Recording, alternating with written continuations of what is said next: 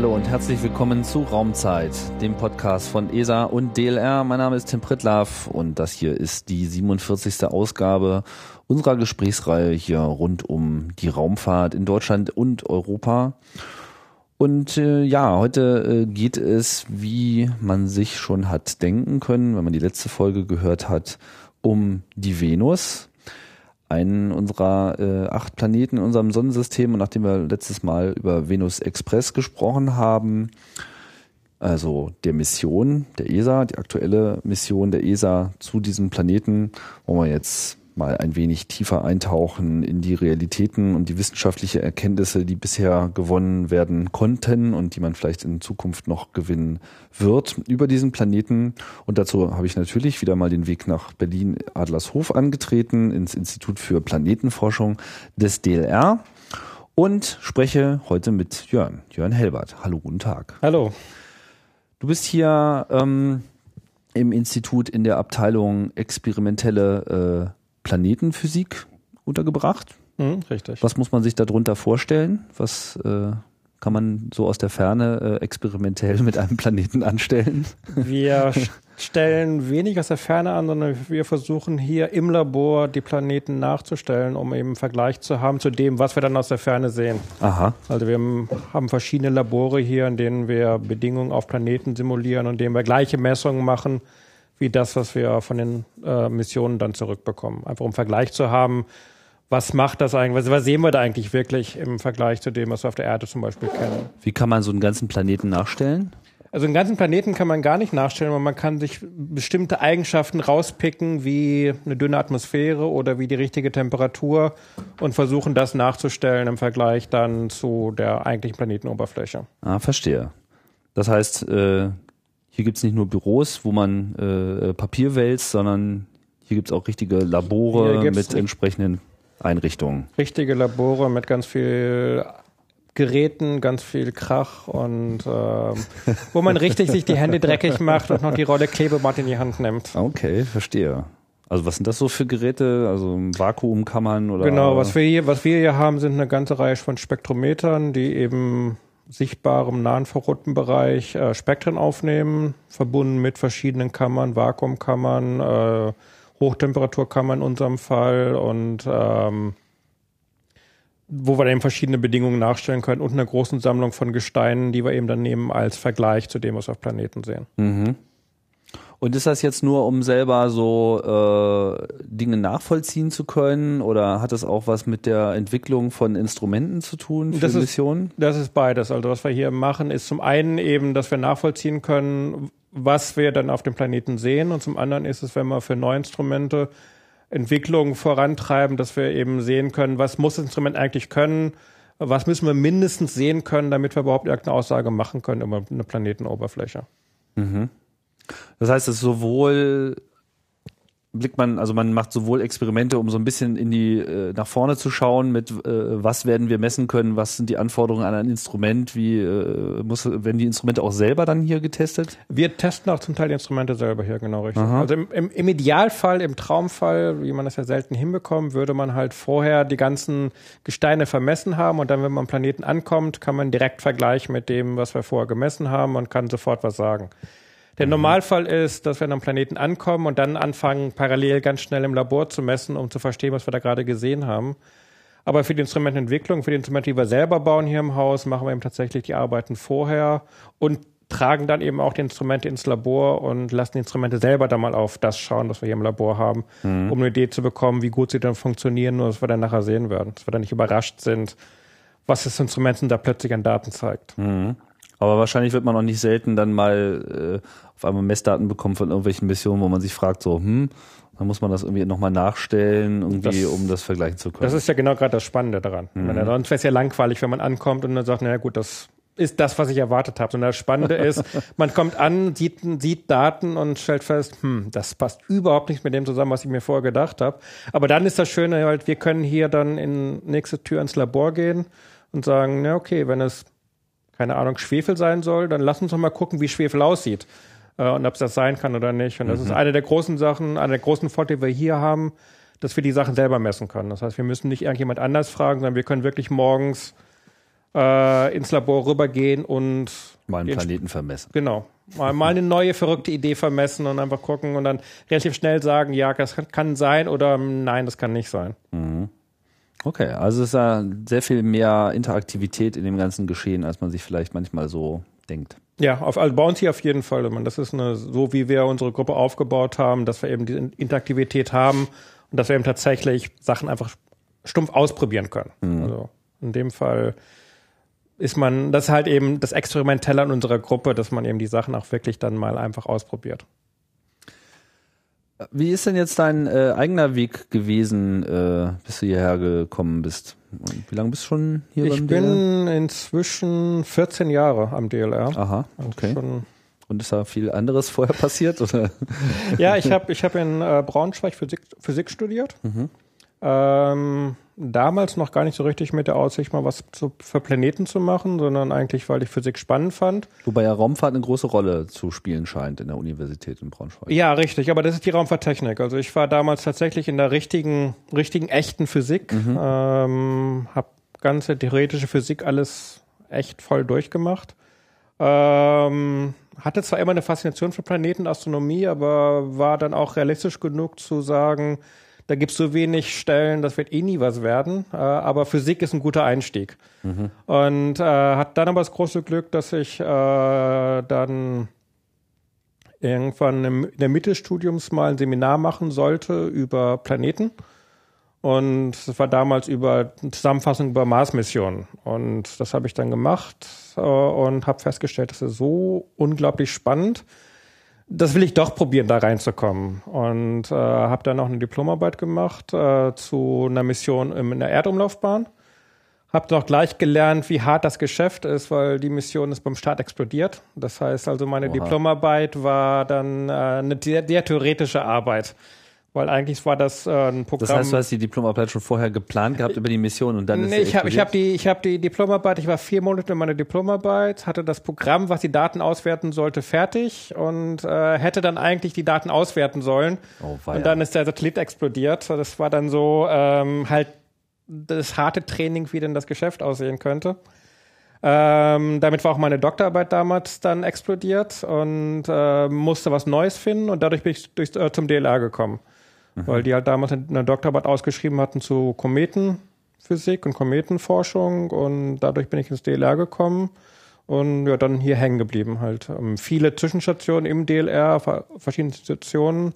Ich war im Ausland, ich war für die Doktorarbeiten teil und auch danach nochmal, aber dann mein, meine Im Basis Aus, Im Ausland jetzt bei einer DLR-Niederlassung oder bei Nee, anderen? Ähm, anderen. Ich war in den USA am Southwest Research Institute, habe da einen Teil meiner Doktorarbeit gemacht. Ähm, ich war in der Brown University nachher für Forschungsarbeiten dann, also relativ viel in, in, in, Providence in, New England. Mhm. Also relativ viel mit USA automatisch, weil ja. das halt im, bei uns im Geschäft. Der Hauptpartner ist über Japan auch. Ähm, aber DLR ist halt seit ja, 14 Jahren jetzt meine Hauptbasis. Mhm. Also hast du einiges äh, gesehen. Ich meine, das mit dem, wie hieß denn dieser Planet, der äh, nicht der Planet, der explodiert ist, der Satellit, der. Äh, das war, das war, das war die Cluster-Mission. Aha, ah, okay, die Ariane. Die dann ja tatsächlich ja, okay. im Endeffekt nochmal neu geflogen ist, aber das war damals natürlich nicht abzusehen, dass es das nochmal neu geben würde. Mhm. Ja, ähm, gut. Jetzt äh, bist du denn im, im Rahmen deiner Tätigkeit hier jetzt auf bestimmte Planeten irgendwie festgelegt oder kommt man hier eigentlich mit allem man in Berührung? Kann, man kommt eigentlich mit fast allem in Berührung. Bei mir ist es mehr eine Festlegung. Also ich bin, bin ja in meiner Geschichte im DLR von Kometen zum Mars gewandert, vom Mars zum Merkur und äh, dann parallel zur Venus. Also ich habe das innere Sonnensystem einmal durchgemacht in meiner Karriere hier im DLR. Mhm. Und bei mir ist es mehr, es ist mehr eine Frage der Technik. Aber den also. Asteroidengürtel hast du nie überschritten. ähm, zumindest nicht aktiv bis jetzt, ja. Okay. Zwar mal Ideen, aber ich habe nie was wirklich groß außerhalb des Asteroidengürtels gearbeitet. Also wirklich innere Sonnensystem bis zum Mars raus. Mhm. Äh, und bei mir ist es eigentlich mehr durch die, die Technik, also dass wir, dass ich halt Infrarotspektroskopie mache. Äh, das ist halt das, was, was mich treibt und was dann halt welcher immer Körper dann in Frage kommt, ist halt dann nicht egal, weil es ist in jeder Körper spannend, aber die Technik ist das, was eigentlich das, das ist, was, was bei mir das verbindet dann. Mhm. Ja, die Venus ähm, ist ja hier wieder ein weiterer Beitrag zur allgemeinen Romantik äh, in gewisser Hinsicht. So ist ja auch so einer dieser äh, Gestirne, die äh, die Fantasie halt schon immer weit äh, bef weit beflügelt hat. Der Morgenstern oder auch der Abendstern, also auf jeden Fall auch ein extrem äh, sichtbares und von daher auch von der Menschheit sehr früh wahrgenommenes äh, Gestirn. Ähm, weiß nicht, wie weit muss man denn so in die Vergangenheit blicken, wenn man so äh, nachvollziehen will, wie die Menschheit die Venus nachvollzogen hat?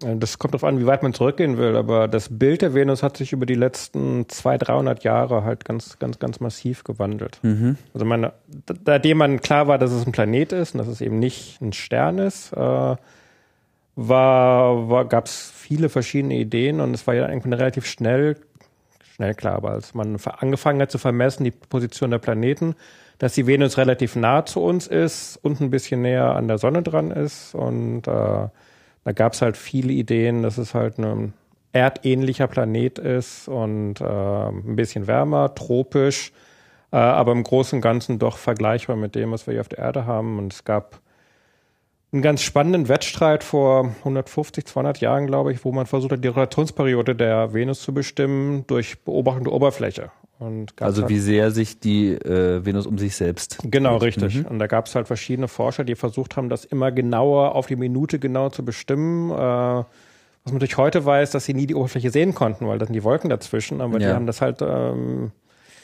in großen Wettstreit untereinander betrieben, zu, zu, wer denn die genaueste Rotationsrate rausbekommt und was man denn alles auf der Oberfläche gesehen hat. Äh, was man heute weiß, sie konnten gar nicht auf der Oberfläche sehen, aber es war halt. Äh, und die Venus ist halt einer der Planeten, wo dann tatsächlich Missionen das Bild massiv geändert haben. Weil bis es die erste Mission gab, war immer noch die Idee, dass die Venus zwar ein bisschen wärmer auf der Oberfläche ist, 20, 30, 40 Grad, aber doch irgendwo erdähnlich.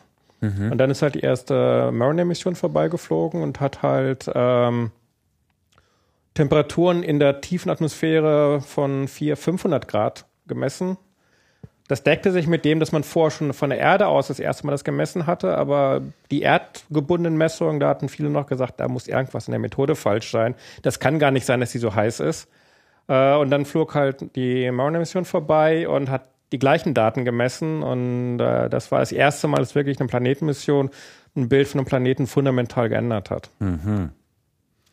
Mariner-Mission, da gab es ja äh, eine ganze Reihe, ich glaube insgesamt zehn die äh, drei, verschiedene Missionen. Die Dreier-Mission, die dann weitergeflogen ist zum Merkur. Mhm.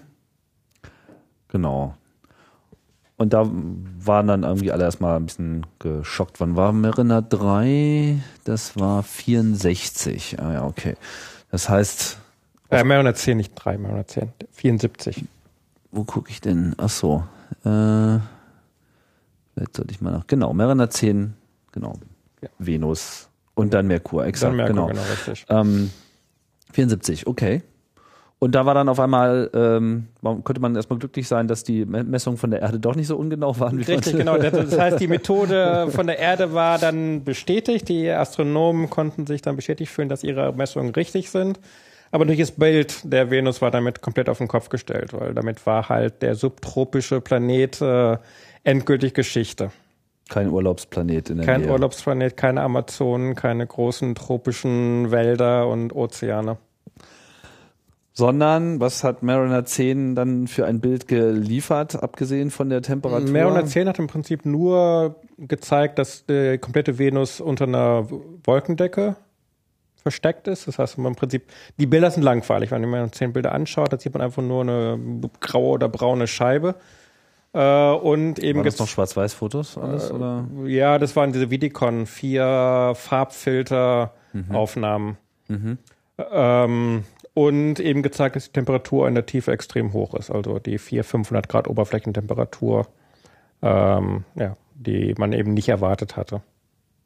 Und die auch überall gleich die, ist, die sind ja, also zumindest die 910 Daten waren überall gleich und heute weiß man, dass die Temperatur fast auf der ganzen Oberfläche identisch ist. Also die Variationen sind mit der Höhe, also auf den Bergen ist es kälter, in den, Tief, in den Tälern ist es tiefer, aber ansonsten Tag, Nacht, Nord, Südpol ist alles die gleiche Temperatur. Warum hat man damit nicht gerechnet? Weil man halt von einem erdähnlichen oder marsähnlichen Planeten ausgegangen ist. Also man muss, es muss Atmosphäre geben. Das kann man sehen, wenn man, wenn die Sonne hinter dem äh, Venus vorbeigeht, dann sieht man halt, dass die nicht scharf abgeschnitten wird, sondern so ein bisschen undeutlich wird, bevor sie verschwindet. Und auch wenn sie wiederkommt, ein bisschen undeutlich ist. Das heißt, man wusste, dass da ist Atmosphäre. Ja.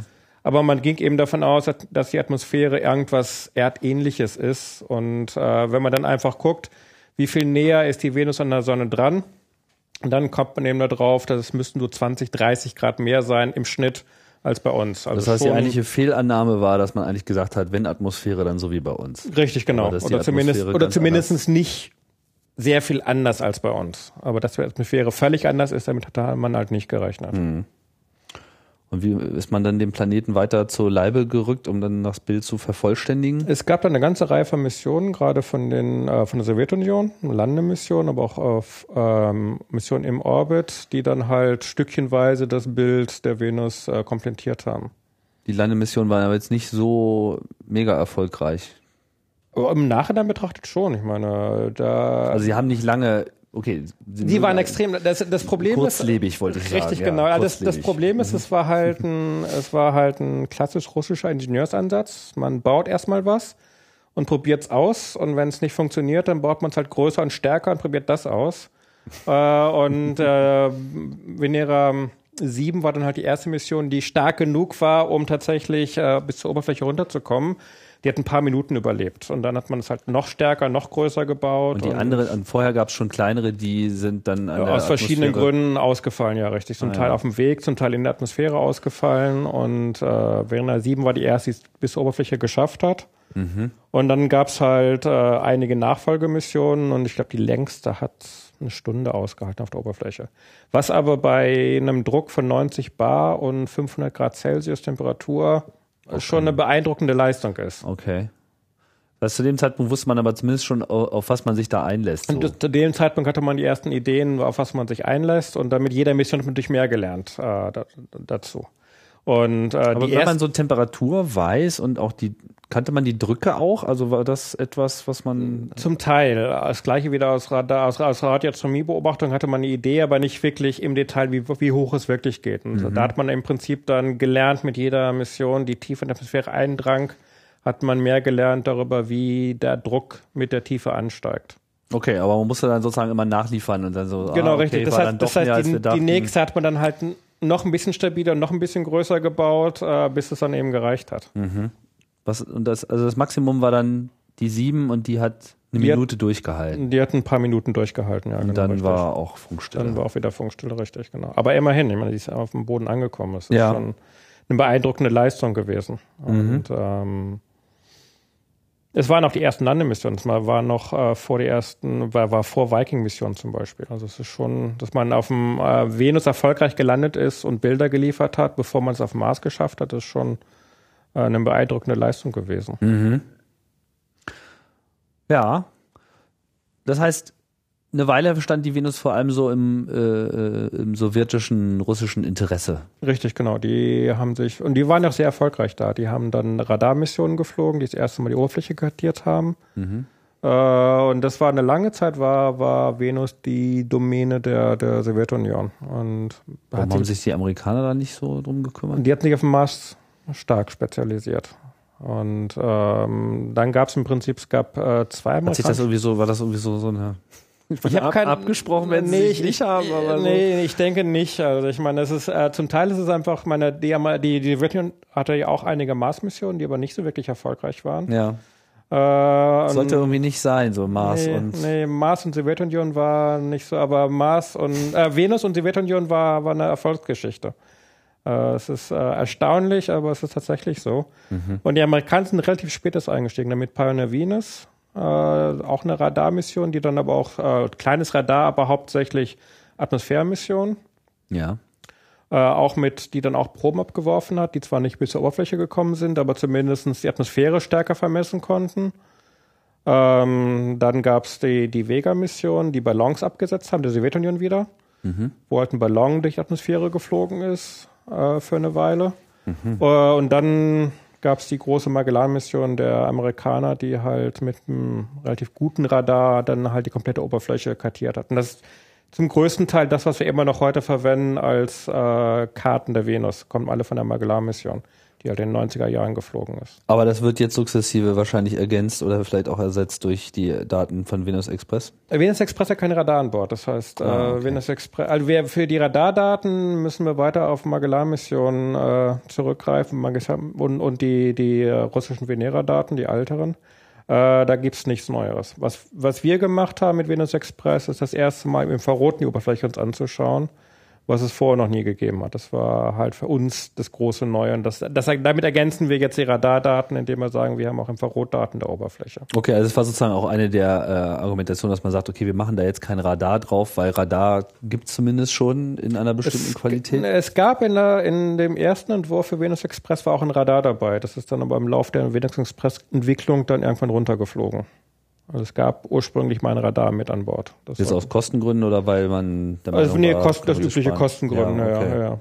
Das war Wenn es halt Wissenschaftlern geht, kann man da gar nicht genug drauf haben. Richtig, ne? genau. Ja. Aber Venus Express war ja, war ja im Prinzip äh, eine sehr schnelle Mission, die man gebaut hat auf der Basis von Mars Express. Also man hat den Mars, Mars Express Satelliten genommen und hat Instrumente draufgesetzt, die es schon gab. Ja, überhaupt die, die, die schnellste Mission ever. So richtig, genau. Drei Jahre von Start bis äh, von, von, Start bis Start. Genau, vom Start der Entwicklung bis zum Start des äh, Satelliten. Ja. Und äh, das heißt, es ging nur dadurch, dass man eben Instrumente genommen hat, die man schon hatte, äh, die halt für andere Missionen gebaut waren und die Ersatzmodelle hat man eben draufgebaut äh, und äh, der Satellit war da, es war halt der Mars Express Satellit, man muss ihn nur anpassen mhm. und das hat halt die Entwicklung so schnell gemacht. Hat natürlich auch den Nachteil, dass kaum eins der Instrumente auf Venus Express wirklich für die Venus optimiert ist. Sondern sie sind alle für irgendwas anderes optimiert und man macht halt das Beste draus. Mhm. Aber nichtsdestotrotz ist da auch ein äh, nennenswerter wissenschaftlicher Gewinn zu erwarten. Eine ganze Menge, ja. ja. Also Venus Express hat äh, das Bild der Venus deutlich, nochmal deutlich gewandelt. Und es ist halt nach ähm, fast 20 Jahren die erste Venus-Mission wieder gewesen. Mhm. Über lange Zeit war bei der mhm. Venus absolute Funkstelle. Nach dem Ende von Magellan gab es nichts mehr. Und in, in, gewisser Weise, das sieht man halt jetzt, wenn man sich umschaut, in Amerika, auch in Japan, war es eben auch der Anreiz für die dann wieder zu sagen, wenn das die Europäer können, dann müssen wir auch noch mal wieder was machen. Mhm. Die äh, ähm, Venus Express Mission wurde dann auch hier äh, mit entwickelt? Es wurden also hier Instrumente? Ja, genau. Wir haben einen Teil Instrumente mitgebaut, keine kompletten Instrumente, aber wir haben äh, einen Teil der Kamera auf Venus Express äh, ist hier mitgebaut worden, ein Teil der Elektronik für Einzelspektrometer ist hier mitgebaut worden.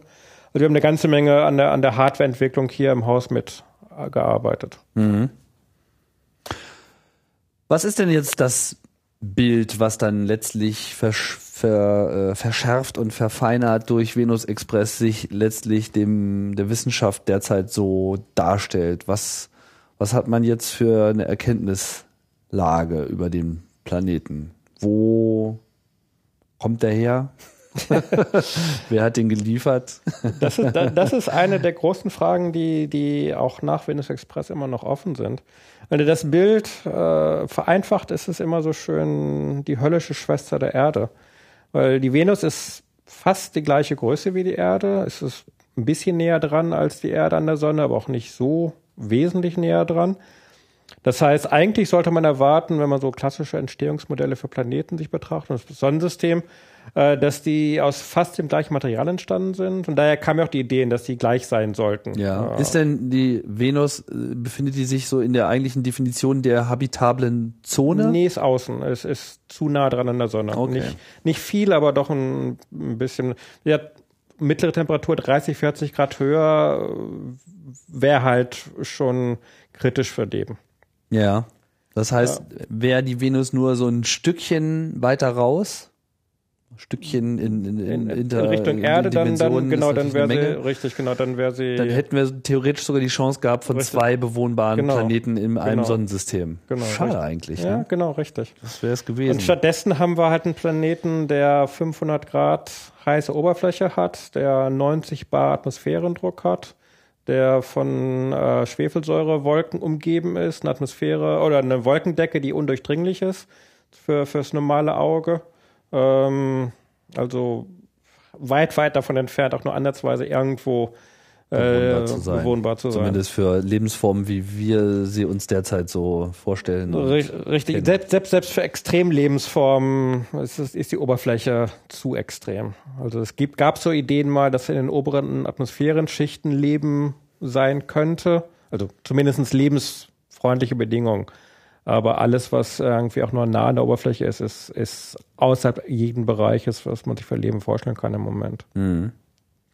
Aber im Prinzip ist die Theorie, dass die Venus sich genauso wie die Erde äh, einfach aus dem Staubscheiben um die Sonne heraus äh, gebildet hat, dann äh, sich ihre Bahn quasi freigeräumt hat, Richtig, äh, genau. wie die Erde auch und äh, da einfach den Status Planet sich auch äh, hart erarbeitet Richtig, genau. hat und ähm, dann, ähm, also jetzt, ich weiß nicht, als wir hier, als ich neulich hier war und über Merkur gesprochen habe, dann gab es ja noch so die Theorie, naja, äh, es wird auch darüber nachgedacht, ob es nicht vielleicht sein kann, dass der Merkur mal äh, irgendwie extern eingeschossen wurde und dann nur eingefangen mhm. wurde von der Sonne. Äh, solche Mutmaßungen gibt es jetzt über die Venus. Nee, nicht, nicht wirklich. Ne? Also die Venus, das ist ja die, die, genau der, der Punkt. An sich sollte sich ähnlich entwickelt haben wie, wie die Erde und im Prinzip gleich, gleiche Frage. Die Frage ist dann halt, wann die Venus abgezweigt ist. Also wann die Entwicklung der Venus sich anders entwickelt hat als die Erde. Oder ob die Erde abgezweigt ist. Ich meine, eine von den beiden hat sich halt anders entwickelt. Aber über einen gewissen Zeitraum waren sie sich wahrscheinlich recht ähnlich. Waren sich vermutlich recht ähnlich, genau. Und die Frage Frage ist dann halt, ähm, haben wir bei der Erde Glück gehabt, dass sie halt irgendwo zufälligerweise eine Abzweigung genommen hat der Entwicklung, die halt ja. uns hervorgebracht hat oder zumindest einen Planeten, der uns tragen kann. Äh, und ist die Venus ein Normalfall oder hat die Venus irgendwann die Abzweigung genommen und die Erde ist ein Normalfall? Was eben die Frage ist, wenn man jetzt, wie wir wissen, eben viele Exoplanetensysteme hat, ist halt die Frage, was ist der Normalfall in der habitablen Zone, Venus oder Erde? Ja.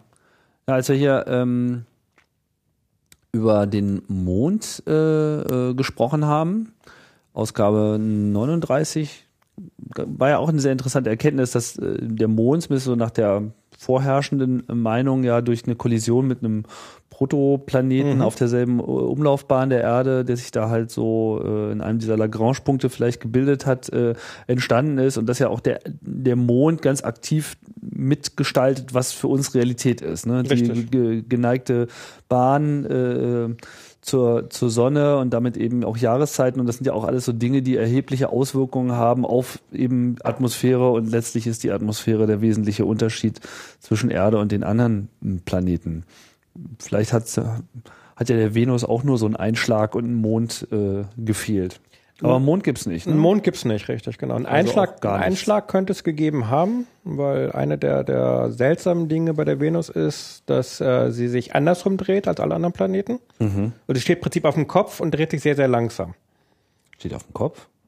Wenn man, wenn man betrachtet, an, das andersrum drehen kann man eben auch betrachten, okay. dass sie aber auf dem Kopf steht. Weil eigentlich so aus der Entstehungsgeschichte heraus. Müsste sich genauso drehen wie alle anderen Planeten. Das sind mhm. einfach die Drehmomente sagen eigentlich, äh, Venus sollte sich genauso drehen wie Merkur, Erde, Mars. Und hat das vielleicht Planeten. auch mal eine Weile getan. Und hat es vielleicht auch mal eine Weile getan. Es gibt halt die Idee, dass es irgendwann mal einen Einschlag gegeben hat, äh, der eben die die, die Rotationsachse auf, die, auf den Kopf gestellt hat und im Prinzip den Planeten umgekippt hat und dadurch ah, haben wir diese sehr das heißt langsame. Nicht, nicht sozusagen in die andere Richtung gedreht, sondern, nein, nein, sondern einfach. Gekippt. Darum sage ich genau richtig ge gekippt. Ah, okay, verstehe. Mhm. Aber es hat sich eben kein Mond oder dergleichen gebildet, was dann vielleicht tatsächlich dann geholfen hätte. Und insofern, äh, man, das ist eine der, der Fragen. Ähm, man, es scheint ja viele Einschläge gegeben zu haben. Wir wissen, kennen die ganzen Krater und es gibt die Idee, dass Merkur großen Einschlag gegeben hat. Auf der Erde hat es einen gegeben, sonst hätte man den Mond nicht. Ähm, wir sehen auf dem Mars viele riesige Einschlagbecken und insofern die Wahrscheinlichkeit, dass es einen großen Einschlag gegeben hat, irgendwann in der Frühgeschichte ist, ist relativ groß. Ja, weil alle anderen haben auch was abgekriegt. Richtig, Warum genau. Sollte die Venus richtig, da genau, ausgenommen richtig. sein? Ähm, das heißt, man, man, man sieht auch diese äh, Krater, das hat man dann wahrscheinlich mit dem Radar äh, gemessen. Das ist eine der, der spannenden Sachen. Man, wenn man äh, sich die Venusoberfläche anschaut, sieht man ganz, ganz wenig Krater. Ähm, das äh, war, das war eine der großen Überraschungen, wenn man, als man die Radardaten ausgewertet hat, weil Man benutzt ja Krater typischerweise im Sonnensystem, um Alter zu bestimmen. Das heißt, man zählt einfach, wie viele Krater von einer bestimmten Größe sind da mhm. und je mehr, umso älter. Ja. Ähm, bei der Venus gibt es natürlich erstmal ein Problem, weil die Einschlagkörper müssen groß genug sein, um durch die Atmosphäre durchzukommen. Die ist einfach so dick, dass alles, was kleine Einschlagkörper sind, die ah. verglühen einfach der Atmosphäre, bevor so sie wie bei uns ja auch mit Meteoriten, bloß da kommen noch ganz andere Richtig, äh, genau. Dinger zum Tragen. Richtig, genau. Also bei der Venus sind halt Meteoriten viel, viel größer als, als, Aha. da, als was, könnt, was könnte die so schlucken? Also was bei uns hier schon so die, der, der, der Weltuntergang äh, ist und so dann. Ja, nicht ganz, aber, aber schon irgendwie in der Größenordnung. Also einige hundert Meter kommen definitiv nicht auf der Oberfläche mehr an. Ah, aber so ein das paar Kilometer würde Ein paar Kilometer, ja. Man, man, wir haben, es gibt einige Krater, aber die sind dann schon richtig groß. Äh, ähm, der Punkt ist aber, selbst wenn man, wenn man das mit einberechnet, dass, dass die nicht ankommen, dann gibt es immer noch viel, viel zu wenig Krater auf der Oberfläche der Venus. Und woraus man halt schlussfolgert, dass das, was wir im Moment als Oberfläche sehen, ist eine relativ junge Oberfläche. Also da kann man sich jetzt drüber streiten, wie jung irgendwas zwischen 500 Millionen und einer Milliarde Jahre äh, was im Vergleich zum Mars und zum Merkur nichts ist oder auch zum mhm. Mond. Was heißt jung? Also dass da noch so viel Vulkanismus, so viel flüssiger Kern da ist ja, das, das bei ist, der Erde? Das, ja, das ist einer der ganz großen Streitpunkte, den es bei der Venus gibt. Ähm, man kann einfach aus den Kratern kann man sehen, dass die Oberfläche maximal eine Milliarde Jahre alt ist. Älter kann sie nicht sein, sondern es müssten mehr Krater da sein. Und jetzt gibt es im Prinzip zwei Lager. Die einen, das eine Lager sagt, vor einer Milliarde Jahre gab es die große Katastrophe auf der Venus. Alle Vulkane sind zur gleichen Zeit ausgebrochen äh, und im Prinzip die ganze Oberfläche ist auf einen Schlag neu gebildet worden. Und das, was wir heute sehen, ist eben die Oberfläche, die dieser großen Katastrophe gebildet worden ist. Und das andere Lager sagt, naja, so eine große Katastrophe können wir uns nicht vorstellen, aber wenn wir uns vorstellen, dass es kontinuierlich Vulkanismus gibt, der halt eben frische Krater immer wieder auslöscht und immer wieder überdeckt, äh, dann würde man das Gleiche sehen. Und wenn man sich anschaut, die Verteilung von Kratern, die ist mehr oder weniger zufällig auf der Oberfläche. Also es gibt kein wirkliches Verteilungsmuster da. Das heißt, beide Lager können Argumente anführen, warum ihr Modell richtig ist. Äh, und äh, es ist sehr schwer zwischen den beiden zu, im Moment zu unterscheiden. Mhm. Äh, also sprich, ist die Venus immer noch aktiv bis heute? Würde es ja heißen, oder gab es halt vor einer Milliarde Jahre die große Katastrophe? Und dann die Frage ist, ist das eine Sache, die immer wieder passiert, oder haben wir zufälligerweise gerade die eine große Katastrophe gesehen, die alles neu geformt Was hat? Was muss man sich darunter vorstellen? Die große Katastrophe, also so ein Einschlag? Nee, nee, in dem Fall wäre es tatsächlich ein, ein Ereignis, wo im Prinzip alle Vulkane auf der Venus in sehr kurzer Zeit gleichzeitig ausbrechen und wirklich die ganze Oberfläche neu geformt worden ist. Mhm. Und die Frage ist ja bei der Erde, meine, die Planeten produzieren in, ihrer, in, in, ihrem Inneren Wärme. Wir haben radioaktive Elemente in den, in den Planetenkernen. Die Planeten produzieren Wärme, die müssen sie irgendwie loswerden. Bei der Erde passiert das eben hauptsächlich durch Plattentektonik und durch kleinen Vulkanismus. Ähm, Subduktion. Äh, bei bei äh, Planeten, die keine Plattentektonik haben, bei der Venus sehen wir das nicht, ist eben eine Möglichkeit, die Wärme loszuwerden durch Vulkanismus.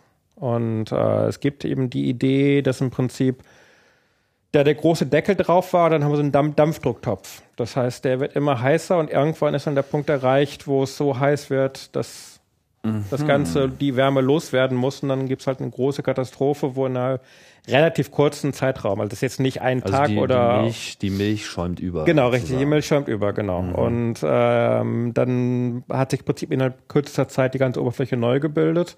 Und das sehen wir halt jetzt. Und das Gegenmodell ist eben zu sagen, das ist, kann so nicht sein, sondern okay. wir machen halt kontinuierlich, werden hier, da, dort immer mal wieder Vulkane aktiv, die dann halt eben die Wärme nach außen. Hörst du da einem der beiden Lager irgendwie an? Äh, wir stehen im Moment ziemlich dazwischen. Ähm, kann beides sein. Kann beides sein, ja. Also mhm. äh, und ich denke auch im Endeffekt, was wahrscheinlich, was, was wahrscheinlich der Fall sein wird, dass es tatsächlich ein Zwischenmodell ist weil dass es schon Perioden gegeben hat, wo es massiv Gekracht mehr Vulkanismus, so. genau, mhm. nicht auf einer Skala, dass wirklich ganze Planet neu gebildet worden ist, aber schon auf einer Skala, wo halt große Gebiete neu gebildet worden sind. Äh, aber ich bin auch immer noch davon überzeugt, dass wir Vulkanismus bis heute haben. Äh, und das haben wir eine Sache, die wir versucht haben mit, mit Venus Express zu, zu schauen, ob wir eine Chance haben, Vulkanismus zu sehen, aktiv. Den haben wir nicht geschafft, aber auf der anderen Seite waren wir auch nicht unbedingt ideal darauf vorbereitet. Mhm. Verstehe. Das heißt, Jetzt, wenn wir nochmal davon ausgehen, Erde und äh, Venus sind sich sehr ähnlich. Das gilt jetzt, was den inneren Aufbau betrifft, mit ziemlicher Sicherheit. Also Richtig. auch da ein fetter Eisenkern, äh, entsprechende Hitze, Magma etc. Genau. Und äh, in irgendeiner Form muss das nach außen getragen werden, wo es bei der Erde dann eben die, also diese Tektonik, also dieses Verschieben der äh, Planeten und äh, der Platten, genau. Das, äh, äh, richtig, der Platten und, und, und das Zusammenspiel dann auch mit den Ozeanen etc das kühlt die Erde äh, auf so einen permanenten Weg ab. Richtig. Ab und zu wird's dann doch mal zu heiß, dann haben wir mal wieder einen Vulkanausbruch, aber eigentlich ist das ja Pipifax im Vergleich zu äh, dem gesamten Korpus. Richtig. Aber bei der Venus kann man sicher sagen, dass es diese Tektonik in dem Sinne nicht gibt. Wir haben keine Anzeichen dafür gefunden. Also das war mal so eine frühe Idee, dass es ähm, da auch sowas Kontinentähnliches gegeben haben könnte, aber man sieht keine wirklichen Anzeichen dafür. Aber man kann ja auch gar nicht so gut gucken. Na, auf der Skala kann man schon gucken, wenn man sich, wenn man sich das anschaut. Man sieht ein paar Hochländer auf der Venus, aber die sind wesentlich kleiner als Kontinente auf der Erde. Und ähm, wir haben bis jetzt zumindest keine wirklichen Anzeichen für Plattentektonik gefunden. Mhm. Es gibt die Idee, und äh, da würde ich durchaus mitgehen, dass es Plattentektonik in kleinen Gebieten gegeben hat. Also dass es schon kleine Gebiete gegeben hat, wo sowas ähnliches wie Plattentektonik mal passiert ist für eine Zeit, aber nie, äh, definitiv nicht auf der Skala des ganzen Planeten. Also das heißt, man kann von der Oberfläche schon so weitgehend von einer erstarrten Masse ausgehen, auch wenn sie vielleicht anders zusammengesetzt ist. Als so sieht zumindest auf, auf jeden Fall im Moment aus. Äh, natürlich mit massivem Vulkanismus. Und zwar also Vulkanismus wirklich auf, auf einer Skala, die wir uns auf der Erde kaum vorstellen können. Also da wir können Vulkan, wir haben Lavaflüsse auf der, auf dem, äh, auf der Venus, die im Vergleich Deutschland in Flensburg ist der Vulkan ausgebrochen und äh, der Lavafluss geht bis Garmisch-Partenkirchen und sogar bis an die Alpen ran. Mhm. Ähm, das ist nicht ungewöhnlich für die Venus. Äh, das heißt also, das ist schon eine, eine, völlig andere Skala als das, was wir uns hier irgendwie auf der Erde als äh, Vulkanausbruch vorstellen können. Richtige Lava-Autobahnen. Ja, ja, mhm. ja. Oha. Das heißt, diese Länder, die äh, die Russen da auf die Oberfläche geschickt haben, die haben auch keine geringe Wahrscheinlichkeit gehabt, dass sie so direkt in der Lava gelandet sind. Ja, das ist ja die Frage, ob es noch aktive Vulkane heute gibt. Und ich meine, es gibt bis jetzt haben wir keine Anzeichen dafür gefunden, dass es noch aktive Vulkane gibt. Ah, okay. Ähm, wir haben danach gesucht mit Venus Express. Und zwar, was wir versucht haben, ist ähm, zu schauen, ob man im Prinzip die, die Wärmesignatur von einem Vulkan sieht. Der ist ja heißer, sogar noch heißer als halt die normale Oberfläche. Mhm. Das heißt, wenn wir mit Infraroten schauen, hätte man, wenn wir Glück gehabt hätten, hätte man halt irgendwo einen heißen Punkt gesehen, der einem Vulkan entsprochen hätte. Das haben wir während der Venus Express Mission probiert. Äh, wir haben nichts, wir haben ein paar Punkte gesehen, aber keiner, der wirklich als Vulkan identifizierbar war. Auf der anderen Seite, wenn man sich das anschaut, äh, im Vergleich auch mit der Erde. Wenn man zufälligerweise mal hier, mal da auf der Erde hinschaut, ist die Chance, gerade einen Vulkan zu sehen, auch nicht gerade groß. Mhm. Und wir haben uns das mal dann einfach nach der Statistik angeschaut äh, und haben dann festgestellt, dass unsere Chance, wirklich zufälligerweise einen Vulkan zu treffen, relativ klein war. Es lag, hing damit zusammen, auf welcher Bahn Venus Express war und wie oft wir angeschaltet waren, um was zu schauen. Also man müsste dann wirklich einen Satelliten schicken, der ganz gezielt nach Vulkanismus über lange Zeit sucht, um, um sagen zu können, ja oder nein. Und der dann vielleicht die Venus auch in einem konstanten Abstand. Richtig, genau. Konstanten, Venus Express hat ja so eine stark elliptische Bahn. Richtig, genau. Das war eben, genau, das hat uns nicht gerade geholfen. Das heißt, da müsste man wirklich im Prinzip so einen Vulkan-Monitor-Satelliten schicken, der nur danach sucht. Mhm. So wie die Erdbeobachtungssatelliten genau, hier auch, die genau. einfach in fester Höhe genau, kreisen. Genau, richtig, das, das wäre äh, insofern, dass wir nichts gesehen haben, heißt nicht, dass nichts da war, sondern wir hatten einfach nur kein Glück in, in, in der Zeit. Es wäre halt ein großes Glück gewesen, wenn wir einen gesehen hätten. Okay. Aber sollte es mal eine zukünftige äh, Mission geben, die eben nach diesem Prinzip funktioniert, dann wäre das zumindest eine der Sachen, auf die man mal richtig, genauer genau. hinschauen würde, um einfach ein vollständiges Bild zu bekommen. Genau, richtig. Und dann könnte es durchaus sein, dass man welche entdeckt. Richtig, genau. Okay. Aber meine, das heißt auch, es ist auch eine der Sachen, wo meine, wir haben ja auch davon gelernt, was wir bei Venus Express gemacht haben und haben dann ja auch in, denken eben auch selber darüber nach, was, was wäre denn aus unserer Sicht eine Mission, die man dann schicken könnte, um genau eben sowas zu machen und was wäre ein Instrument, was man schicken könnte, um genau äh, nach Vulkanen suchen zu können. Mhm.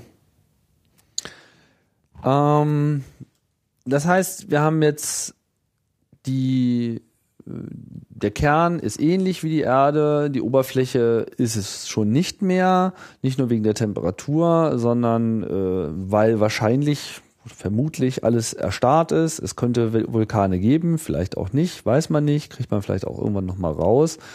Äh, also an sich ist das schon mal alles relativ öde da. Mhm. Ähm, dazu kommt jetzt aber auch noch diese spezielle Atmosphäre, die ja ganz anders ist als unsere Atmosphäre, die vor allem auch mega dicht ist und ja ätzend und was nicht alles. Also was weiß man darüber? Ja, sie, ist, sie besteht zu 95 Prozent aus CO2, das Kohlendioxid. Hat halt einen, einen äh, Druck von 90 Bar an der Oberfläche, ist also wesentlich dichter als äh, die Erdatmosphäre und extrem geringen Anteil an Wasser. Ähm, und das Ganze dann verbunden halt mit ähm, einer sehr dichten Wolkenschicht, die vermutlich aus schwefelsäureartigen Partikeln besteht. Äh, also wirklich eine völlig andere Zusammensetzung als das, was wir von der Erdatmosphäre kennen.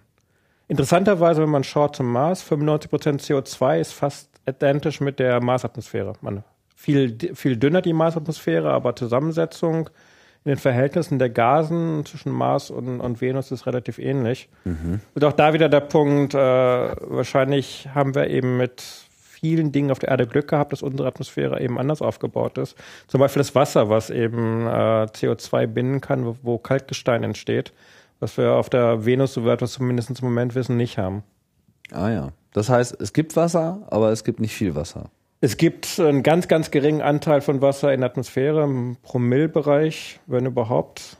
Äh, Oberfläche gibt's gar nichts. Die Wolken haben kein, kein Wasser, ist viel zu heiß dafür. Das ist, das ist eine der großen Fragen, ähm, wo das Wasser der Venus geblieben ist. Weil, wenn man da erstmal davon ausgeht, dass sich die Venus halt ähnlich gebildet hat wie die Erde, dann sollte sie mit einem ähnlichen Wasseranteil gestartet sein als die Erde. Ähm, und die Frage ist dann, äh, wo ist das Wasser heute? Äh, dann gibt es verschiedene Modelle für. Es gibt Modelle, die eben sagen, dass die Venus durchaus in frühen Phasen mal Wasser hatte, vielleicht auch sogar Wasser auf der Oberfläche. Ähm, und das dann im Laufe der Zeit verloren gegangen ist. Ähm, durch verschiedene Prozesse. Ähm, kann irgendwo in der Tiefe der Venus äh, Wasser gebunden sein, wo, was wir heute nicht sehen. Äh, und äh, man sieht eben, an einer der Modelle, die es gibt und die eben ganz spannend sind, ist, ähm, die sagen, dass es durchaus mal ähm, Wasser auf der Oberfläche gegeben hat. Gewisserweise Ozeane, nicht groß, aber, aber halt schon vorhanden. Äh, und dass dann aber das Wasser verdampft ist, Wolken gebildet hat und im Prinzip das ein Start für, für den Treibhauseffekt war. Weil Wasserdampf ist ein relativ effektives Treibhausgas und das heißt, man kann im Prinzip mit den Wasserdampfwolken könnte man dann diesen Treibhauseffekt gestartet haben, dem man, der sich dann immer weiter verstärkt hat bis zu dem, was wir eben heute sehen. Das heißt also im Prinzip, dass dieser Effekt selber dann den Wasserdampf, das, das Wasser von der Venus verdampft hat und wenn man es in die höheren Atmosphären bringt, dann verliert der Planet eben durch den Sonnenwind das Wasser dann effektiv. Das heißt, die Venus ist so im Prinzip so das äh, also die, die, die finstere Voraussicht für äh, das, was auch mal mit der Erdatmosphäre passieren könnte, wenn man es hier irgendwann mal übertreibt. Das ist einer der, der, der Hintergründe, warum man sich eben die Venusatmosphäre so im Detail anschaut, weil das ist eben tatsächlich die Frage ist, äh, ist das der natürliche Zustand, also wenn der Treibhauseffekt einfach immer weitergeht, ähm, kommt man irgendwann zu einem Punkt, wo unum, unumkehrbar wird und dann eben sich immer weiter verstärkt. Äh, und dann landet man irgendwann bei den Venusbedingungen oder ist es ein spezieller Fall, dass aus welchen Gründen noch immer dann dieser Treibhauseffekt auf der Venus wesentlich stärker ist als bei uns? Aber es spricht eben viel dafür, dass es tatsächlich, wenn man einen gewissen Punkt überschreitet beim Treibhauseffekt, dass dann immer weitergeht. Also so dann, der Point of No Return. Richtig, genau. Und dann landet man irgendwann halt eben bei Bedingungen, wie wir sie jetzt auf der Venus haben. Hm. Ist ja nicht jetzt unbedingt so die Sommer, äh, das Sommerwetter, was man sich hier äh, wünschen nicht, würde. Nicht, so. nicht wirklich, nee. Hm. Die Venus ist ja sehr, ähm, weiß nicht, von der, von der Farbgebung her jetzt sehr von diesem Schwefel dominiert. Ist das so ein, weiß nicht, wie, wie muss man sich das so vorstellen? Ich habe jetzt so gerade keine Bilder im Kopf, gelblich. Ja, also die Bilder, die man rötlich. normalerweise sieht, aber die sind natürlich nachgefärbt dann. Ja. Es waren ja Schwarz-Weiß-Bilder, die die russischen Missionen gemacht haben, äh, aber es, es wird vermutlich so, ein, so eine gelbliche, gelbliche Tönung sein. Äh, die, das ist eine der, der, der interessanten Anekdoten bei den Venus-Missionen, die gelandet sind. Die äh, hatten Keramikscheiben dabei, mit denen man die Farben kalibrieren wollte. Also die halt eine bekannte Farbe hatten und das heißt, die Kamera hat auf die, auf die, Oberfläche geschaut und auf die Scheiben und dann hätte man anhand der Scheiben eigentlich die Farbe bestimmen können. Das Problem ist aber, dass die äh, Venusatmosphäre die Scheiben zersetzt hat. Das heißt also, bevor oh. man da überhaupt irgendwie was, äh, das heißt, man weiß nicht genau, welche Farbe die dann im Endeffekt ah, wirklich hatten. Verstehe. Das heißt also, die Farbbilder, die man heute sieht, äh, sind alle, meine angepasst, so gut wie man sich das vorstellen kann. Bei, bei welcher Mission war das mit den Keramik? Die, die, die Venera-Mission hatten. Ja. hatten äh, und wie und macht das Venus Express? Venus Express ist, hat ja keine, keine wirkliche, man ist ja nicht auf der Oberfläche. Also der, der Punkt war da, dass äh, die auf der Oberfläche Achso, sind. sozusagen in der, äh, richtig, genau. direkt auf dem, auf dem Planeten richtig, noch genau. die Farbe zu messen. Ah, genau, richtig. Aber so äh, Außenbilder macht die Venus Express ja auch. Richtig, genau. Das ist so eine gelblich-bräunliche Wolken, Wolkendecke. Hm.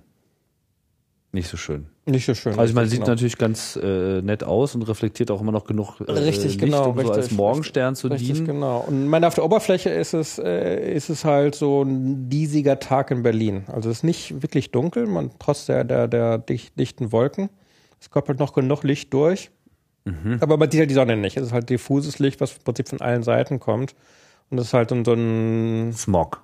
Ja, genau, richtig. Und dann der wolkiger Tag in Berlin. Die Russen sagen immer, es ist halt der klassisch wolkige Tag in Moskau. Als Vergleich für, für wie hell es denn da ist. Aha.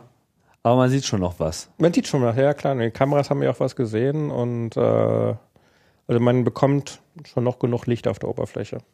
Wie, wie muss man sich denn so einen Tag äh, auf der Venus äh, vorstellen? Also wie schnell rotiert die Venus falsch rum? 234 Tage, also das ist eine sehr, sehr langsame Rotation. 234 Tage, bis sie einmal um sich selbst genau, gedreht richtig, ist. Richtig, genau. Oh. Also das ist eine sehr, sehr langsame Rotation. Entspricht das auch der Umdrehung um die Sonne? Nee, also ist etwas, Venus, ja? Äh, nicht ganz, aber es ist eine ähnliche Größenordnung. Das heißt, ein Tag entspricht quasi fast einem Jahr so auf der etwa, Venus. Ja, so da gibt es gar keinen richtigen Unterschied. Es gibt eh keinen Unterschied. Ich meine, also ob man klar, es ist hell und dunkel, aber ansonsten, was Temperaturen angeht auf der Oberfläche, gibt es keinen Unterschied. Also Nacht und Tag sind gleich heiß auf der Oberfläche. Ja, aber wenn jetzt die, die um, Umdrehung um die Sonne fast identisch ist mit der Rotation, bedeutet das ja, dass eigentlich wie der Mond. Nee, ist nicht, ist nicht identisch. Es ist ähnlich, aber nicht identisch. Also die dauert immer noch etwas. Aber lang. zumindest wird eine, eine Seite dann wirklich sehr lange beschienen und eine andere Seite wird sehr lange nicht richtig, genau, beschienen. Richtig, genau. Und trotzdem ist die Temperatur aber gleichmäßig. Weil die Dichtatmosphäre halt die Temperatur so ausgleicht, dass, dass die Oberflächentemperatur macht keinen Unterschied mehr. Das heißt, es wird einfach weitergeleitet. Richtig, genau. Wärme, genau, richtig. Wärmeleitung ist so gut, dass es da praktisch keinen Unterschied gibt. Aha.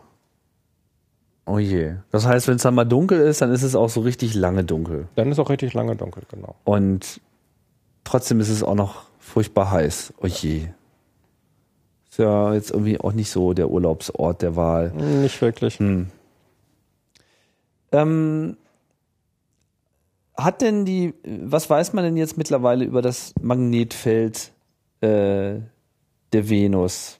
Dass es keins gibt. Dass es keins gibt. Richtig. Das war, äh, Venus Express hat ja auch noch einen extra Magnetometer an Bord. Noch die vorigen Missionen haben keins gefunden. Venus Express hat keins gefunden. Also es äh, gibt ziemlich sicher kein Magnetfeld. Aber ist das nicht sehr überraschend? Der Mars hat keins, äh, der Merkur hat eins, die Erde hat eins. Magnetfelder im Sonnensystem sind immer überraschend. Äh, es gibt kein, kein klares Muster, nachdem äh, der eine Planet eins hat, der andere Planet keins hat. Äh, man würde natürlich erwarten, wieder, dass sich die äh, Venus innen ähnlich entwickelt hat wie die Erde. Also sprich, sollte die Venus eigentlich ein Magnetfeld haben, so wie die Erde rotierender Kern, Dynamoeffekt, hat sie nicht. Äh, die Frage ist eben da auch wieder, hatte sie mal eins in der frühen Phase und ist, da, ist da Dynamo dann irgendwann angehalten oder hat, äh, hat er nie gestartet? Äh, das ist aber eine Sache, die können wir bis jetzt zumindest nicht, nicht nachweisen. Wir wissen nur, bis zu der Genauigkeit, mit der wir messen können, es gibt kein Magnetfeld auf der Venus. Hm. Das ist ein Teil dessen natürlich, weil das Magnetfeld der Erde schützt ja unsere Atmosphäre in gewisser Weise, äh, weil sie halt eben den Sonnenwind ableitet. Äh, bei der Venus gibt es den Schutz nicht. Das heißt, die Venus verliert halt wesentlich mehr ihre Atmosphäre. Und da sind wir wieder bei der Geschichte, dass die Venus eben zum Beispiel Wasser sehr effektiv verliert, weil der Sonnenwind eben tatsächlich auf die Atmosphäre auftrifft. Der Sonnenwind trifft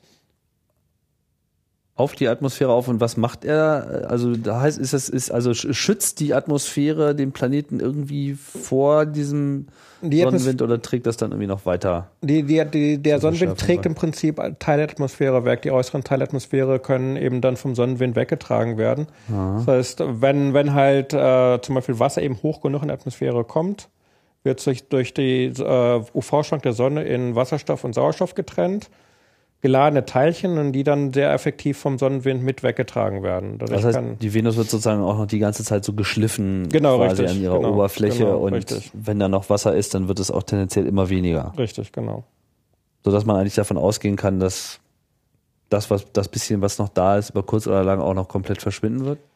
Ja, also meine, inzwischen ist es ist, ist so wenig da, dass also kaum noch was weggetragen werden kann. Aber man kann natürlich zurückrechnen, dass ja eben einer der, wo die Ideen herkommt, dass es mal mehr Wasser gegeben hat, wenn man einfach zurückrechnet, wie viel weggetragen wird ähm, und wie viel dann mal da gewesen sein muss, dann äh, sieht man, dass in der frühen Phase der Venus eben tatsächlich mehr Wasser, genug Wasser gewesen sein kann, dass es eben was auf der Oberfläche gegeben hat. Mhm.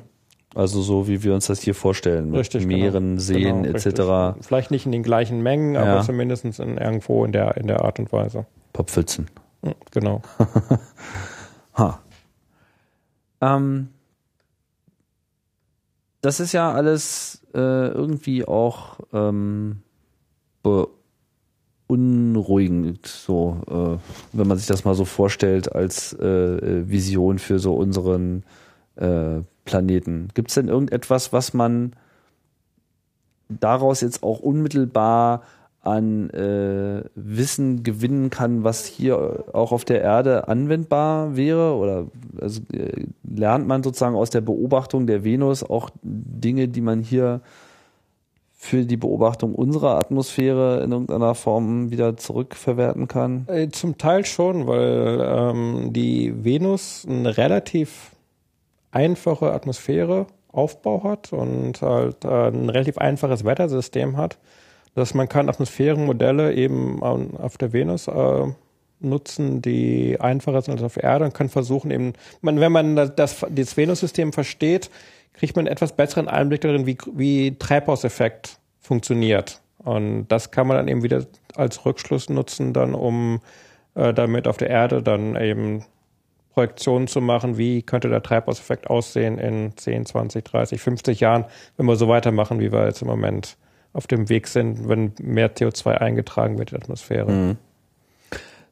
Wetter heißt ja, es gibt Veränderungen in der Atmosphäre. Was ändert sich denn da noch groß? Also finden da Stürme äh, statt oder Richtig, also, man, man, man hat ja die Wolken, man, man sieht, wenn man die Wolken anschaut, dass es relativ starke Winde gibt. Äh, es gibt eben Zellen in der Atmosphäre, wo ähm, Material, also Material, Atmosphäre von hochgetragen wird. Es gibt äh, um, um die Polregionen große Wirbelstürme.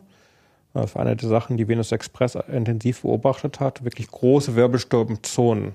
mhm. insbesondere im Süd. Äh, Ja, im Süden ne? hat man es am besten gesehen. Recht im Norden gab es auch, aber im Süden hat man es halt das erste Mal wirklich im Detail gesehen. Der, die im Norden hatte Pioneer Venus schon mal gesehen. Am Süden war es halt eine Neuentdeckung, dass es im Süden auch gibt.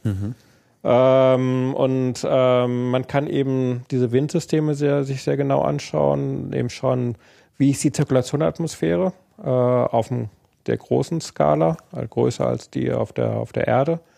Äh, und dann hat man ja eben ähm, den Effekt, dass die Venus drei Wolkenschichten hat, die relativ klar voneinander getrennt sind in verschiedenen Höhen. Und die oberste Wolkenschicht dreht sich mit einer extrem hohen Geschwindigkeit. Einige Stunden ist sie um den ganzen Planeten drumherum. Äh, und dann kann man eben schauen, wo kommt eigentlich Energie dafür her, dass, dass sich die Wolken so schnell bewegen können. Und die anderen Schichten drehen sich nicht so ja, nee, nee, die drehen sich, je weiter man nach unten kommt, umso langsamer wird es und auf der Oberfläche hat man dann noch so ein laues, laues Lüftchen, was sich dann bewegt. Das ist also ah. kaum noch ein also das ist ein sehr starker Unterschied zwischen den obersten Schichten und dann, bis man eben runterkommt zur Oberfläche. Also das heißt, diese Stürme, die man da beobachtet, sind im Wesentlichen spielen sich in den oberen richtig, Schichten genau, ab. Genau, wenn man richtig. jetzt in der Lage wäre, äh, mit der ganzen, mit chemischen Situationen und der Temperatur klarzukommen, würde man jetzt zumindest nicht vom Sturm weggeweht nee, dann, werden. das ist, das ist ganz harmlos. Also, also wenn man erstmal da durch ist, richtig, dann genau, ist das irgendwie alles richtig, ganz easy. Richtig, genau. Darum gibt es ja Ideen, dass man eben Ballonmissionen ähm, in die Tiefatmosphäre schickt. Die können man dann in, die werden dann eben, würden halt durch den Wind langsam um den Planeten drumherum getrieben und ähm, die hätten damit also da hatten kein Problem mit Stürmen oder dergleichen. Ah, das heißt, man würde so einmal durch die äußere Atmosphäre durchstechen und dann dort äh, einen Ballon auspacken und der fliegt dann so ein bisschen Richtig, durch die Gegend. Das haben, wir, haben wir die Vega-Missionen schon gemacht. Die hatten, die hatten ja Ballons, die es eine ganze Weile gemacht haben und das ist, wenn man so in die Zukunft guckt, Ideen für Missionen zur Venus. Das ist eine Missionsidee, die immer mal wieder auftaucht. Äh, halt statt auf die Oberfläche runterzugehen in 30, 40 Kilometer, gerade unter der, unter der untersten Wolkenschicht äh, mit einem Ballon über längere Zeit dann äh, die Oberfläche beobachten zu können. Mhm. Aber man müsste sich trotzdem immer noch mit dem ganzen Schwefel äh, auseinandersetzen. Richtig, man ist auch immer noch ein relativ hoher Druck, immer noch eine höhere Temperatur, aber eben nicht mehr so extrem wie, wie das auf der Oberfläche. Mhm. Was, was wäre jetzt so nach, nach der Venus-Express-Mission das, was man eigentlich nochmal am intensivsten untersuchen müsste, wenn man jetzt eine zukünftige Mission äh, andenkt, was ja auch getan mhm. wird, wie zum Beispiel jetzt mit dem Ballon. Was will man erstmal wissen? Also was sind sozusagen die größten Fragezeichen derzeit? Was ist das, was noch am wenigsten erkundschaftet äh, wurde von der Venus, wo man als nächstes reinpieksen möchte. Ja, aber die großen Unbekannten oder die großen Unbekannten sind natürlich immer, immer noch die Oberfläche. Ich meine, wir haben Lande an ein paar wenigen Stellen gehabt und haben jetzt mit Venus Express das erste Mal eine Kartierung der Oberfläche gemacht im Verroten. Wir haben aber immer noch eine sehr rudimentäre Idee, wie die Oberfläche zusammengesetzt ist. Und dann natürlich, wenn man ins Innere geht. Planetenkern, wie ist der wirkliche Aufbau? Ähm, das geht dann eben in die ganzen Modelle rein. Ähm, die Frage, gibt es Beben auf der Venus zum Beispiel. Ist, die, ist Venus aktiv, vulkanisch, tektonisch? Ähm, also ich denke, was in der Zukunft verstärkt gemacht werden wird, ist tatsächlich Oberfläche und von, von der Oberfläche ins Innere reinzuschauen. Atmosphäre haben wir inzwischen ein relativ gutes Verständnis und Venus Express hat eine Menge neue Daten geliefert als Atmosphäre. Das heißt, jetzt ist die groß Unbekannte alles, was unter der, Oberfl äh, unter der Atmosphäre vonstatten geht. Mhm. Also nicht nur die Oberfläche, sondern auch in, ins Innere rein. Ins Innere rein. Aber wie schaut man ins Innere rein? Durch Messung der Gravitation? Das wird ja auch gemacht. Ja, richtig, aber auch da gibt's eben, Magellan war die letzte Mission, die das wirklich im Detail gemacht hat. Und äh, inzwischen haben wir wesentlich bessere Technik, um das, um das wesentlich genauer machen zu können. Äh, damit könnte man ins Innere schauen. Dann ein Seismometer auf der Oberfläche. Also um die Bebenaktivität Bebenaktivität äh, messen zu können. Ja. Magnetfeldmessungen tiefer, dass man zu schauen kann, ob es irgendwo lokalen Magnetfelder gibt, wie beim Mars äh, man gesehen, dass es halt magnetisierte Regionen gibt. Äh, dafür muss man aber sehr, sehr nah rankommen, also sprich in die Atmosphäre reinkommen, um das machen zu können. Ein Radar für die Tiefe. Im Prinzip wie das, wie das Mars-Radar auf Mars Express, dass man die, die Struktur unter der Oberfläche untersuchen kann. Weil bis jetzt haben wir Radar eben nur gehabt auf der Oberfläche. Äh, ein Radar, mit dem wir tatsächlich mal in die Strukturen reinschauen könnten, wäre ein Riesengewinn. Könnte man es, müsste man dazu in die Atmosphäre gehen, um so tief äh, reinzuschauen, nee, das, oder braucht es einfach nur aktuelle das, Radartechnik? Da bräuchte man aktuelle, neue Radartechnik, das können wir auch aus der Umlaufbahn noch machen. Mhm. Klingt jetzt alles nicht gerade wie so etwas, was man so ohne weiteres in einer einzigen Mission vereinen könnte. Da ich, müsste man sich sozusagen schon ein bisschen richtig, genau, entscheiden. Genau, richtig. Was, nee, es gibt eine ganze Reihe von Missionsideen, die aber alle dann immer einen speziellen Aspekt davon rausgreifen. Äh, man kann nicht, also es ist unwahrscheinlich, dass man alles in einem großen Schlag äh, erledigen kann. Hm. Es gab mal, nur wenn man eine Idee hat, was die Größenordnung ist, es gab auf der amerikanischen Seite mal einen Vorschlag, für eine große Mission, die das mehr oder weniger alles auf einen Schlag beantworten kann. Äh, und das war eine Mission, die studiert worden ist im Vergleich zu einem Sample Return Mission vom Mars. Also das ist sprich die gleiche Aufwand, der gleiche Kostenaufwand und die Idee war, wenn man keinen Mars Sample Return macht, was könnte man mit dem gleichen Geld machen und dann war halt eine Venus-Mission geplant. Aber um halt eben all das beantworten zu können, braucht man wirklich den Aufwand. Mhm. Also Sample Return heißt hinfliegen, aber auch wieder was zurückfliegen lassen, um mal wirklich das, das, das wäre bei der Venus noch der, der, der Folge. Nee, nee, also das war eine Mission, die hatte, hatte einen großen Orbiter mit verschiedenen Instrumenten, die hatte einen Lander, der lange auf der Oberfläche Ich meine jetzt diese, der Vergleich mit der Mars-Mission. Richtig, genau, um richtig, zu genau. erklären, was Sample Return Richtig, genau, heißt das, so. genau, richtig, Mhm. genau. Soweit wäre man jetzt äh, bei der, soweit würde man noch nicht gehen bei der Venus. Also da ist man Äh, immer froh, wenn man mal runterkommt. Richtig. Es, es gibt Studien für eine, für einen Probenrückbringung von der, von der Venusoberfläche, aber das Spannende dabei, wieder äh, die Atmosphäre der Venus, äh, eine äh, Rakete kann nicht von der Oberfläche starten.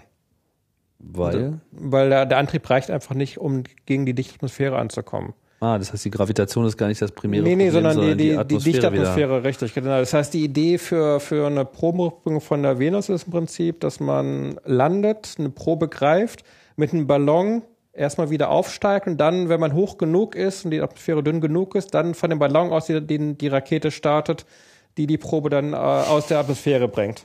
Also das ist ferne, ferne Zukunft. Oha, verstehe. Das heißt, die Atmosphäre ist so stark, dass sie eigentlich auch alles so an den Planeten randrückt, dass man da noch nicht mal mit der, also was heißt Rakete würde nicht ausreichen, also die, die Rakete, die man da die man runter, könnte, runterbringen würde könnte, genau, würde ausreichen. nicht ausreichen, um, äh, man, klar, man kann natürlich immer größere Ja. Raketen bauen, aber die muss man irgendwie die Oberfläche runterbringen. Ja, ja, okay. Also, aber wenn man schon so eine Rakete hätte, wie wir sie hier starten, dann würde das auch da gehen.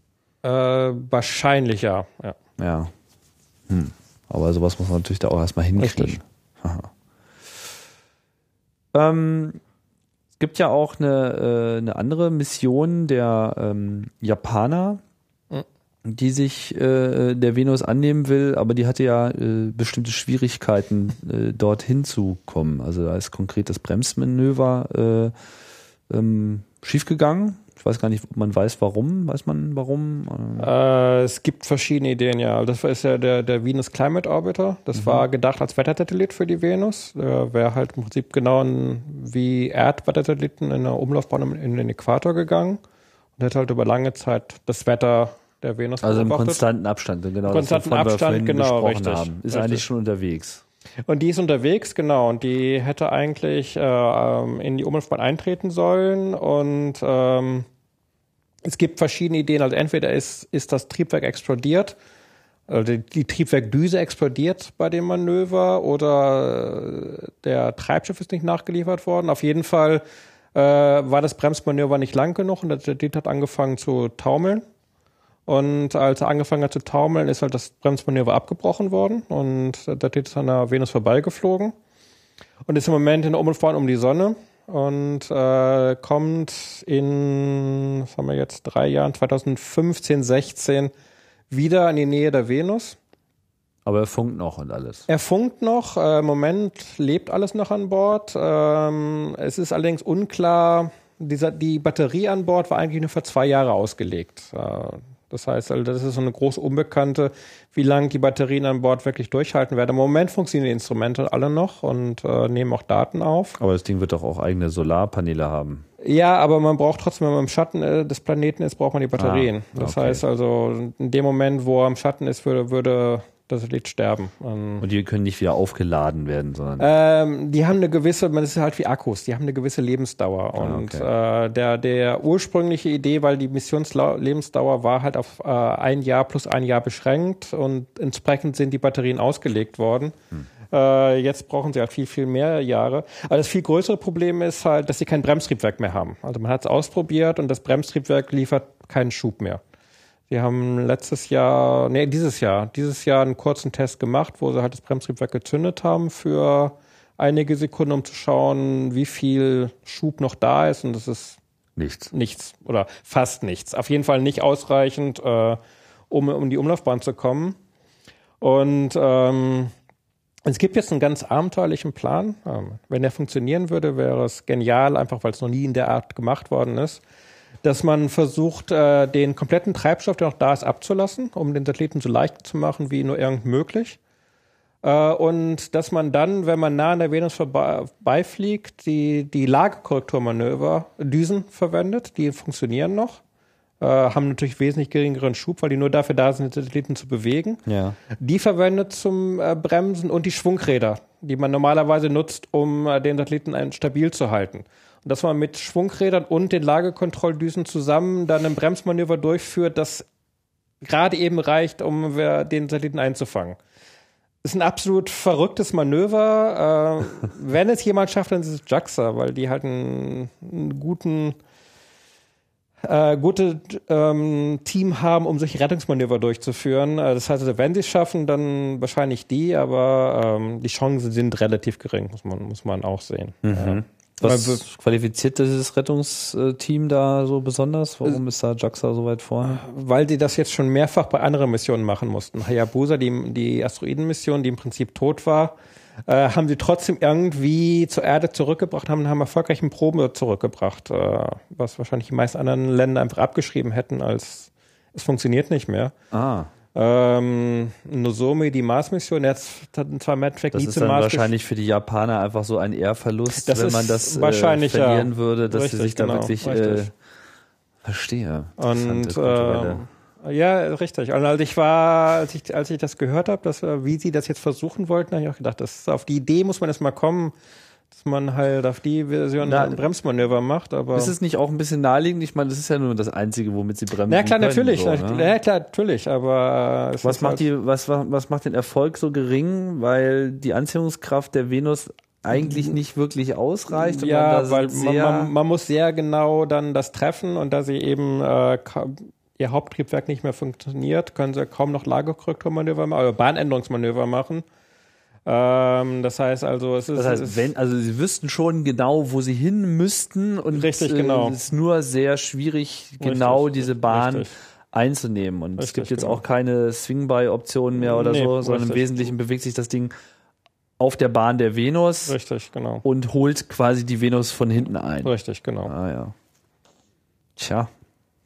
Aber ich meine, ich drücke Ihnen die Daumen, weil ich meine, es wäre natürlich, toll, ne? Es wäre toll, wenn Sie es dann schaffen Aber würden. ist die Frage, ob dann überhaupt noch genug äh, Power da ist, um dann noch die Lagekorrektur, die ja erforderlich ist, um die Bahn zu halten, dann die Mission wird sicher nicht lange an der Venus-Umlaufbahn leben, aber man hätte zumindest noch mal die wollen da auf jeden Fall hin. Richtig, richtig. Und es wäre die nächste Venus-Mission. Ich meine, das ist halt. Ja, Danach ist erstmal keine in Sicht. nichts geplant. Zumindest nichts konkret geplant, also nichts ausgewählt. Ich meine, es gibt Ja.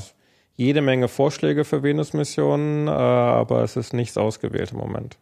Das heißt, das steht alles so auf dem, könnte man mal vorschlagen und vielleicht äh, wird es auch eingereicht, aber Es, es sind auch, es sind ja auch wieder immer wieder welche vorgeschlagen worden, aber eben nicht ausgewählt worden. Man- Ja, derzeit scheint der Mars dann doch irgendwie. Der Mars gewinnt eigentlich fast immer bei, bei diesen Auswahlgeschichten, ja. Tja, schade eigentlich, oder? Man kann halt nicht mit dem sexy, es gibt, wir werden Leben auf der Venus finden Faktor kommen und das äh, hat, der Mars hat das natürlich immer voraus, dass man immer da mit dem winken kann, Ja. dass man nach Leben oder, oder lebensähnlichen Bedingungen oder dergleichen auf dem Mars sucht. Und das können wir halt für die Venus nicht machen. Ja, man ist jetzt auch so ein bisschen dran am Mars. ja, Also klar, natürlich. Ist einfach klar, es ist, ist klar, viel Gewinn. richtig. Naja, heißt ja nicht, dass nicht auch andere spannende Planeten Eben, gibt eben. bei uns äh, im Sonnensystem, aber die haben es halt so ein bisschen in sich. Ja, haben wir noch irgendwas ähm, Wichtiges äh, vergessen, was man so wissen sollte über unseren Ich Morgenstern? denke, wir haben, Die Sache gut eingekreist. denke, wir haben ja die Sache gut eingekreist. Ja, dann sage ich vielen Dank. Gern Ja. geschehen. für die Einblicke hier äh, in die äh, Venus, die sich ja eigentlich dem Einblick so wunderbar entzieht. Auf jeden Fall, äh, da kocht sich ein Planet ganz schön was zusammen. Und äh, trotzdem ist da irgendwie Windstille. Das äh, hätte ich jetzt auch nicht unbedingt erwartet. Ja, das war's. Raumzeit, 47. Ausgabe. Äh, hier geht's dann auch bald äh, weiter im Sonnensystem. Und dann schauen wir uns ein bisschen den Mars an. Bis dahin sage ich erstmal bis bald und viel Spaß noch beim Durchhören aller ungehörten Folgen.